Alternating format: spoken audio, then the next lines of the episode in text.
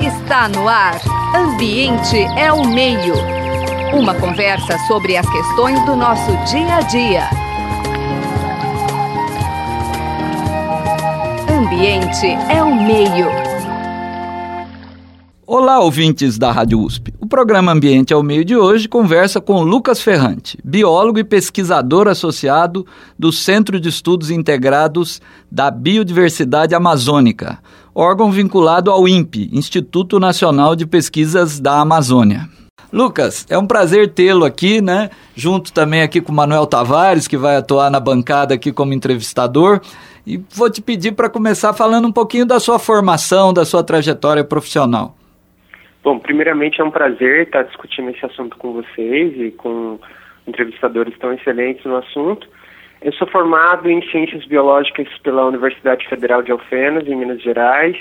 Possuo mestrado em Ecologia pelo Instituto Nacional de Pesquisas da Amazônia e atualmente finalizo meu doutorado também em Ecologia pelo Instituto Nacional de Pesquisas da Amazônia.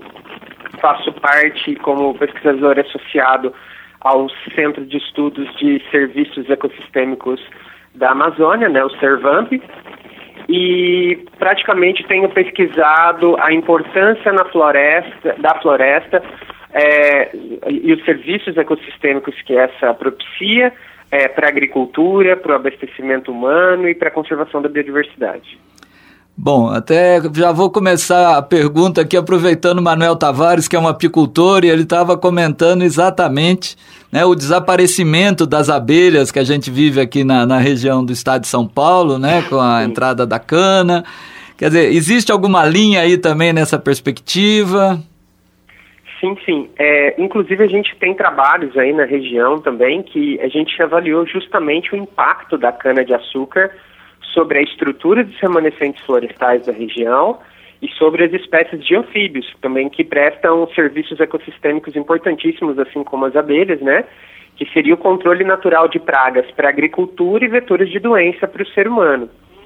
E é interessante que esses bichos também são bioindicadores, então eles indicam é, o declínio de outros grupos, inclusive as abelhas e outras espécies de animais também que fazem um serviço ecossistêmico importante.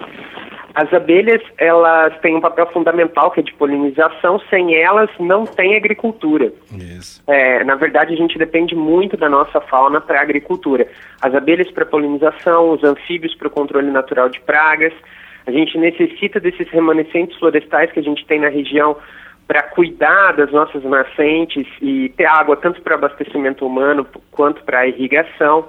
Então, todos os nossos resultados têm apontado que a expansão do cultivo de cana-de-açúcar é extremamente nocivo para a estrutura dos remanescentes florestais e para a fauna que está no interior dele também. Consequentemente, a própria agricultura é afetada. Então, é necessário que a gente tenha uma consciência que não existe essa disjunção de meio ambiente e agricultura. A agricultura é extremamente dependente do meio ambiente conservado, de que a gente entenda os serviços ecossistêmicos que estão afetando a agricultura, para a gente conseguir manter uma harmonia no ambiente.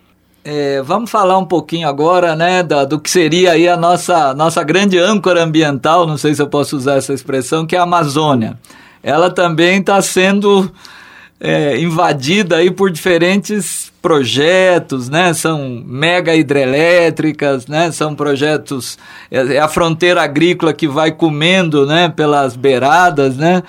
É, são as queimadas, né? Que continuam. Como é que como é que está a situação, Lucas? Bom, é, esse ano chegou a sair um trabalho na, no, na revista científica Scientific Reports apontando que atualmente a Amazônia tem 18% de degradação de toda a sua extensão. E esse mesmo estudo aponta que quando esse limiar atingir de 20% a 25%, os danos da Amazônia se tornam irreversíveis, ou seja, a gente começa a perder os serviços ecossistêmicos que a floresta propicia e isso é totalmente irreparável existe realmente um plano da bancada ruralista para destruir por completo a Amazônia e explorar até a última árvore. A gente tem pautas, por exemplo, que já entraram em vigor e outras que a bancada tentou colocar em, vigor, e a gente, inclusive, conseguiu esclarecer alguns pontos do quanto poderia ser nocivo toda essa ação, inclusive tendo retrocesso do Senado em algumas ações. Então, por exemplo, em março desse ano, uma das pautas que estava sendo colocada para a Amazônia seria a liberação do cultivo de cana-de-açúcar no Pantanal e na, e na região amazônica. E a gente demonstrou, através de um artigo publicado na revista Science, que essa liberação poderia estimular o desmatamento eh, em determinados pontos, que você teria os rios voadores que levam água da Amazônia para o sul e sudeste do Brasil, a ponto de afetar a população na região sul e sudeste. E a gente conseguiu fazer com que o Senado recuasse dessa decisão por conta dessa informação científica. Mas uh, existe uma pauta muito grande de avanços sobre a Amazônia. Você tem atualmente a, a da soja e do gado, que são extremamente nocivas, mas você também tem implementação de diversas hidrelétricas que têm um impacto muito grande, é, inclusive sobre a população nativa não só sobre a biodiversidade, mas você tem grandes modificações da paisagem afetando a economia local, afetando a população de uma maneira que a população tende a perder com isso. Quando a gente observa, por exemplo, o exemplo de Belo Monte. Belo Monte prometia que ia desenvolver a região, queria ser um empreendimento maravilhoso. O que aconteceu foi, primeiramente, causou uma superpopulação é, é, na cidade, né, que recebi em Altamira, que, que é a cidade próxima a Belo Monte. Essa superpopulação aumentou índices de violência, desabastecimento da cidade, serviços públicos. O impacto da hidrelétrica ainda impactou os ribeirinhos que dependiam da pesca, impactou os pequenos agricultores é, da área que foi formado o reservatório. Então, tudo isso acabou desalojando toda essa população para as favelas de Altamira. Então não gerou praticamente desenvolvimento para a região nenhuma, e sim um impacto muito grande que essa população perdeu a casa, essa população perdeu o meio de subsistência e acabaram sendo alocados em favelas. Então, a política de desenvolvimento da Amazônia, ela deve ser muito bem pensada e não como o Senado tem pautado em fazer. Todo esse plano de desmonte da Amazônia, ele tende a degradar a Amazônia, e simplesmente desassistir toda a população que, que realmente é o povo amazônico. Ele tende a favorecer pequenos grupos de empresários, grandes latifundiários, e a população tende a perder muito com esse desmonte da Amazônia. E a gente está falando de expansão de hidrelétricas, grande expansão de monoculturas, mineração de empresas estrangeiras que vão largar um impacto ambiental extremamente grande para a gente, contaminar os rios com mercúrio a gente vai, vai ter que arcar com esse impacto ambiental e a riqueza vai para fora. Né? Quando a gente pensa que você tem prometido no plano de governo do candidato Jair Bolsonaro que o licenciamento ambiental vai ser reduzido para três meses, isso abre a premissa para que a gente tenha desastres como aconteceu em Mariana, né, que a barragem de contenção de rejeito se rompeu e matou 20 pessoas. Agora você imagina esses impactos na Amazônia, onde é muito mais difícil fiscalizar, onde é muito mais difícil ter acessibilidade e onde é muito mais fácil fazer as coisas por debaixo dos, dos panos, né? Ou de qualquer jeito que eu acho que, que é uma discussão interessante, que é essa coisa do, do fluxo das chuvas, né? Quer dizer, de que Sim. forma toda o Sudeste que já está nesse desequilíbrio hídrico, de que forma ele depende né, do regime de chuvas da Amazônia, do, Amaz das, do Amazonas, da, o, do, do, dos corredores também de, de mata, Lucas. Eu queria que você explicasse um pouquinho para os nossos ouvintes. Isso é uma questão muito importante, porque quando a gente pensa em Amazônia, a gente acha que é uma coisa tão distante que não faz parte do nosso cotidiano o papel da Amazônia é muito importante por conta da, da exportação de vapor d'água que ele tem para o sudeste do Brasil. Então a gente tem frentes úmidas que vêm da Amazônia e essas frentes úmidas elas só se mantêm com a manutenção da floresta. Então quando você perde floresta, você quando a frente úmida passa por uma região sem floresta, ela tende a se dispersar. Quando você tem floresta, ele concentra essa frente úmida e ela tende a seguir seu caminho.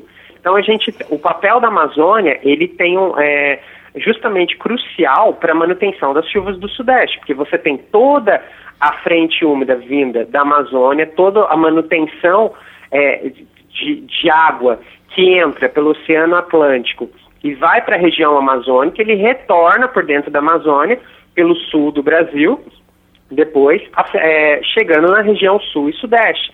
Você tem outras regiões na América do Sul que são dependentes desse vapor de água exportado da Amazônia, né? Por exemplo, a Argentina é super dependente dessa água que vem da Amazônia. E você tem, por exemplo, é, estados como Rio Grande do Sul, Paraná, é, São Paulo, Minas Gerais, que são extremamente abastecidos é, por esse vapor vindo da região amazônica. E quando a gente perde floresta na Amazônia, esse vapor está se dispersando. Então, é, paulatinamente, conforme você vai desmatando a Amazônia, você tende a ter menos vapor de água exportado para o sul e sudeste do Brasil, afetando agricultura, abastecimento. E você tem vários trabalhos que mostram isso. A gente consegue medir a quantidade de umidade hoje é, no território brasileiro de forma muito precisa. A gente tem satélites que conseguem acessar a umidade na paisagem numa resolução até de um metro quadrado. Então a gente consegue realmente saber onde estão as frentes úmidas e para onde elas vão. É interessante porque a população pode acompanhar isso em alguns sites é, disponíveis de, de fácil acesso da população, para que fica fácil realmente a gente observar esses fluxos tem um site muito interessante que o, o quem estiver ouvindo isso pode entrar e verificar esse movimento, é o wind.com, W-I-N-D-Y.com. Esse site ele, ele cria modelos meteorolo meteorológicos de vapor de água, de nuvens, de tempestades, e a gente observa realmente como que a frente úmida vinda do Atlântico penetra na região norte do Brasil, se mantém concentrada na região amazônica e depois ela vai sendo exportada através de frentes é, de vento que vão para a região sul e sudeste do Brasil. Então, tudo isso é muito bem medido, a gente conhece da onde chega a água e da onde a água é exportada. Né? Então, a, a, a, gente já tem estudos, inclusive, que a, o desmatamento contínuo da Amazônia tem repercutido em secas mais extensas para o Sudeste, em, em secas é, mais extensas para a região, principalmente do sul de Minas Gerais, onde a gente tem a represa de Furnas, que sofreu uma seca muito grande em 2013 2014, afetando o turismo da região, afetando a produção agrícola da região. Então é muito importante que a gente mantenha a floresta em pé para a manutenção desses rios voadores que trazem essa quantidade de água imensa para o sul e para o sudeste do Brasil. Bom, Lucas, muito bem, acho que você explicou de uma maneira muito clara para os ouvintes essa questão. Agora vamos mudar um pouquinho o rumo da prosa, embora em meio ambiente tudo esteja correlacionado. Mas eu queria te ouvir um pouquinho sobre, não sei se dá para usar essa expressão, mas a vocação da Amazônia, né? O politicamente correto é muito é falar no manejo sustentável da floresta, né? A gente vê a televisão sempre um pouco com essa questão. O, qual é a saída para a Amazônia? Nós precisamos de uma moratória porque realmente as coisas são muito delicadas. Vocês que estão aí, né? Você que como eu é um mineiro, acho que do sul de Minas, né? Uhum. E, e, está aí metido aí na, na, na, na, na chamado, no chamado na selva verde, né? Que pode virar um deserto vermelho, né? Como já um livro famoso aí da minha adolescência.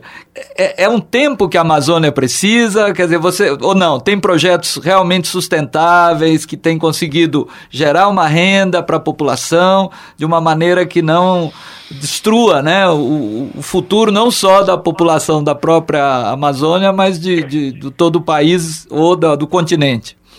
Sim, é interessante isso que você falou é, desse livro, né, que é do Hedford Goodland e do Howard Ewing, né, que é A Selva Amazônica, de um inferno verde a um deserto vermelho. Esse livro ele foi publicado na década de 70 e ele abordava diversos fatores da Amazônia, desde povos indígenas a como desenvolver a região sem que ela se savanizasse, né? Por isso que ele fala de um inferno verde a um deserto vermelho. Porque a maneira que a gente tende a explorar a Amazônia que a Amazônia vem sendo explorada, ela tende a acabar realmente. Ela vai savanizar e a gente vai perder todo esse serviço ecossistêmico. Seria se tornar savana. É, ela vai ficar muito parecida com o cerrado brasileiro que a gente tem, certo? E vai deixar de ser uma floresta tropical que mantém a umidade. Então ela seria um bioma seco. Ela vai mudar de fitofisionomia, ou seja, ela vai deixar de ser uma floresta tropical para ser uma savana, predominância de capins e predominância de vegetação seca. E é muito interessante porque esse livro que foi é, lançado na década de 70, ele tinha, ele estava no auge, ele foi lançado no auge da ditadura militar. Ele teve duas versões lançadas, uma aqui no Brasil e outra é, fora do Brasil. E é interessante que o modelo de desenvolvimento que estava sendo implementado na época era tão equivocado que o Brasil teve que censurar alguns capítulos dele. Então, por exemplo, capítulo referente aos povos indígenas não foi publicado na versão em português. Ele foi simplesmente arrancado do livro, né? Então a gente vê que desde a década de 70 você tem diversas políticas públicas para o desenvolvimento da Amazônia que são muito equivocadas. Porque é, a gente tem que fazer uma política de desenvolvimento que seja regional, que seja pautado na geografia, na biologia, na cultura dos povos amazônicos e não simplesmente implementar um modelo de desenvolvimento que a gente tem implementado em outras áreas do mundo. Não dá para desenvolver a Amazônia do mesmo jeito que a gente desenvolveu São Paulo. Então, até porque o próprio São Paulo seria afetado por, por essa degradação da Amazônia. Então, a gente tem que pautar também em desenvolver a Amazônia pensando em não afetar as outras regiões do país. Isso é uma, uma coisa muito séria. E a gente tem medidas para desenvolver a Amazônia sem afetar as outras regiões do país. Por exemplo, estimulando a, a, a prática de agroecologia, estimulando o SAF, que é os sistemas agroflorestais. Na Amazônia tem se cultivado muito nos sistemas agroflorestais. Seria se cultivar diversos é, cultivos dentro da floresta, sem remover a floresta. Ou seja, você consegue manter a floresta, você consegue ter uma produção maior, porque se você cortar tudo da Amazônia, fizer a retirada de madeira em pouco tempo, você tem um solo completamente esgotado, que não serve para agricultura, né? Então, é, não dá para a gente manter esse modelo agrícola para a Amazônia de expansão de monoculturas, de expansão de pecuária, o Brasil é muito mais rico e diverso que isso. Quem vem, já veio para a região amazônica sabe que aqui a diversidade de frutas, de verduras, de alimentos é muito mais rica que em qualquer outra parte do país. E aqui se consome muito daquilo que é nativo daqui. Então, por que não estimular a produção destes produtos, estimular o pequeno produtor? Né, dar incentivos ao pequeno produtor que queira ter valorizado a sua cultura, a sua raiz, que é aquele alimento que o, o quem é do Amazonas é, consome diariamente. No Amazonas a gente tem um consumo muito grande de peixes, de farinha, né, de macaxeira, que é a mandioca aí do Sudeste, principalmente da farinha de macaxeira. Então é muito diferente a alimentação do, do povo amazônico, não é baseada em arroz e feijão, como é a alimentação do pessoal do sul e sudeste do Brasil. Então a gente tem, não, não tem que desenvolver a Amazônia baseado é, no, nos produtos agrícolas que a gente tem no Sudeste, sim nos produtos agrícolas que o pessoal consome na Amazônia, né? Até porque a, a aquisição de é, alimento na Amazônia é muito cara. Quando a gente vai comprar qualquer coisa, às vezes a gente chega a pagar é, em verduras, em frutas, três vezes mais que o valor que a gente paga no Sudeste, porque tudo acaba sendo, tendo que ser é, importado de outras regiões.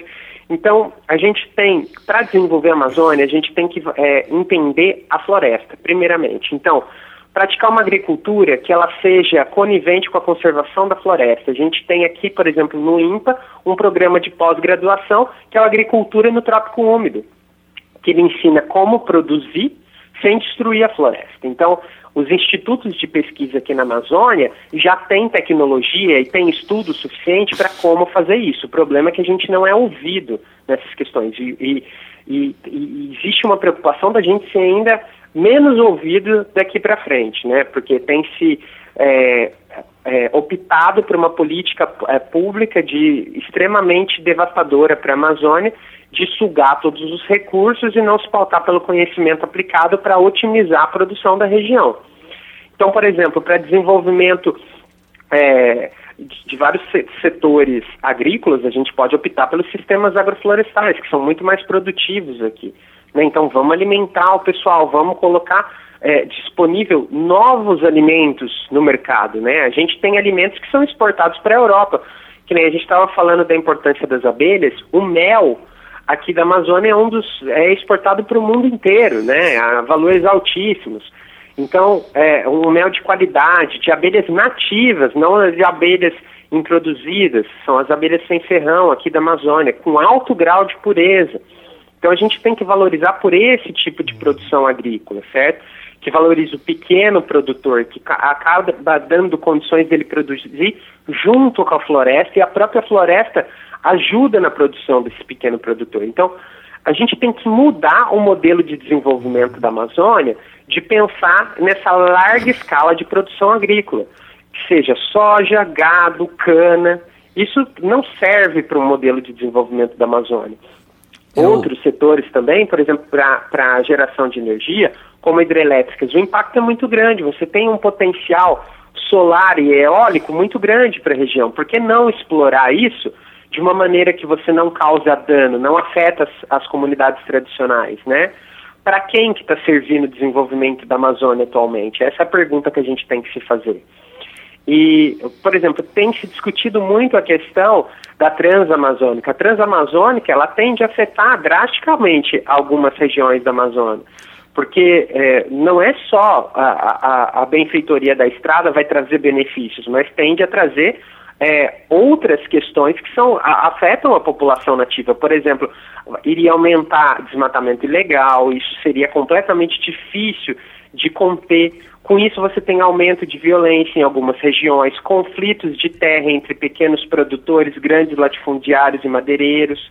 É, eu acho que então, você me permite interromper, porque eu acho que para muitos ouvintes, talvez a transamazônica não seja uma palavra muito conhecida, eu acho que ela, ela é sintomática porque nesse tempo, nesses tempos do Brasil, né, de volta de discurso de militar, né, de disciplina, quer dizer, as pessoas associam como se não houvesse corrupção na, na época da ditadura militar, é, né? E pelo exatamente. contrário, a transamazônica, né, que virou até um, um filme, né, uma transa amazônica, era exatamente caracterizada né, por uma alta corrupção. A própria Petrobras, no período da ditadura militar também, era um grande cabide de emprego de coronéis, capitães.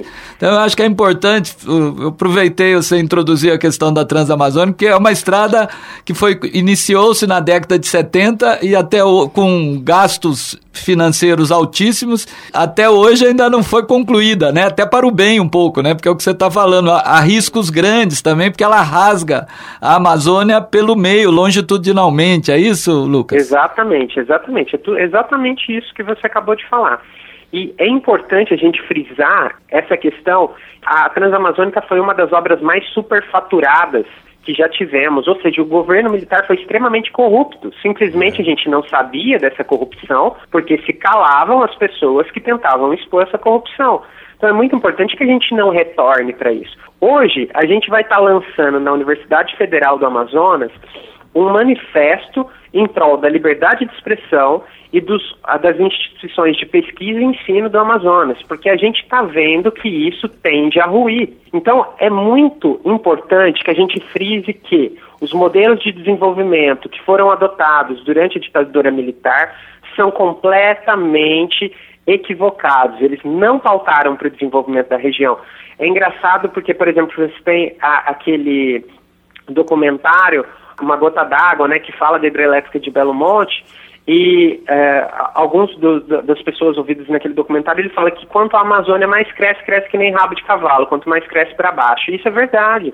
A ditadura militar propiciou um, um, um, crescimento da Amazônia negativo. A gente não teve uma expansão positiva da Amazônia e isso tende a ser feito hoje. A Amazônia hoje ela tem políticas públicas que têm condição de é desenvolver a Amazônia de forma sustentável. Lucas, infelizmente o nosso tempo está chegando ao fim, então eu queria que você fizesse aí, eu acho que você já fez explanações muito claras, mas uma mensagem final aí. Esse programa provavelmente vai ao ar após as eleições, então que mensagem você deixa aí para os brasileiros? Caso a gente é, opte por um plano de governo extremamente predatório na Amazônia, que desvalorize o Ministério do Meio Ambiente, que desvalorize o pequeno produtor, porque a gente tem hoje um plano de governo pautado pelo candidato Jair Bolsonaro, que é extremamente nocivo para o desenvolvimento do país, né? inclusive ele fere acordos internacionais e tende a afetar a, exportação de diversas commodities do Brasil para fora. Então, caso isso se torne, se concretize, é, é, muito importante a gente relembrar a quantidade de conhecimento que a gente já tem produzido e não deixar isso morrer nesses tempos difíceis que vão bater na nossa porta.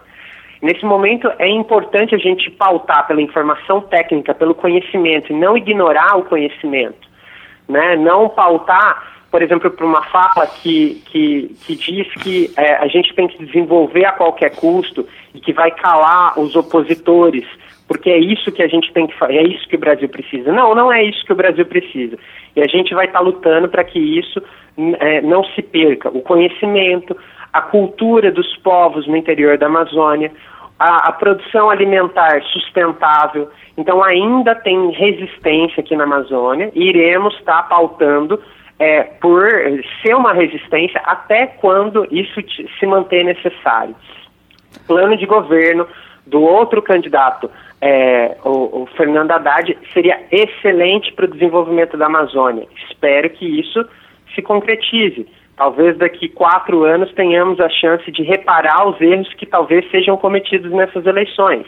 Mas é muito importante que se ouça os cientistas e se mantém o Estado democrático de direito, de forma que não se cale os pareceres técnicos que forem emitidos e que se mantenha as instituições que preservam todo esse conhecimento, essa manutenção de parecer técnico, por exemplo, o IBAMA, ICNBio, Ministério do Meio Ambiente, a gente não pode perder isso a custo nenhum. E a própria sobrevivência do sul e do sudeste do Brasil está dependendo disso porque a gente pode ter uma crise hídrica e energética muito grande com esse, é, essa exploração a qualquer custo da Amazônia. Então é extremamente importante que a gente combata essas políticas públicas predatórias. Muito obrigado. O programa Ambiente ao Meio de hoje conversou com Lucas Ferrante, biólogo, doutorando pelo Instituto Nacional de Pesquisa da Amazônia, o INPA, e pesquisador associado ao Centro de Estudos Integrados da Biodiversidade Amazônica. Você acabou de ouvir